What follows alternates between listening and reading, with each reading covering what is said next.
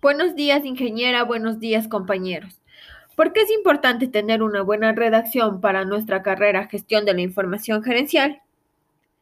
La forma correcta de redactar proyecta mucho de rasgos positivos en nosotros, como nuestra educación, nuestro nivel intelectual, la atención y cultura general, entre otros.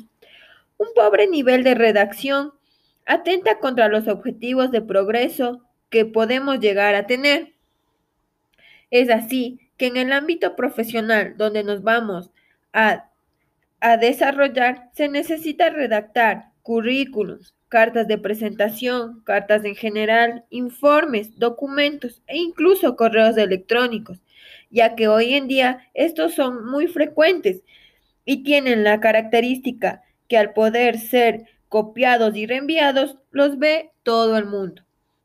En nuestro caso, los verían todos los miembros de nuestro grupo en la empresa o institución que estemos laborando. Así, por ejemplo, nosotros como gerentes podemos ver y analizar la capacidad de redacción de, uno de, de cada uno de los empleados que son miembros de nuestro grupo de trabajo dentro de nuestra empresa o institución.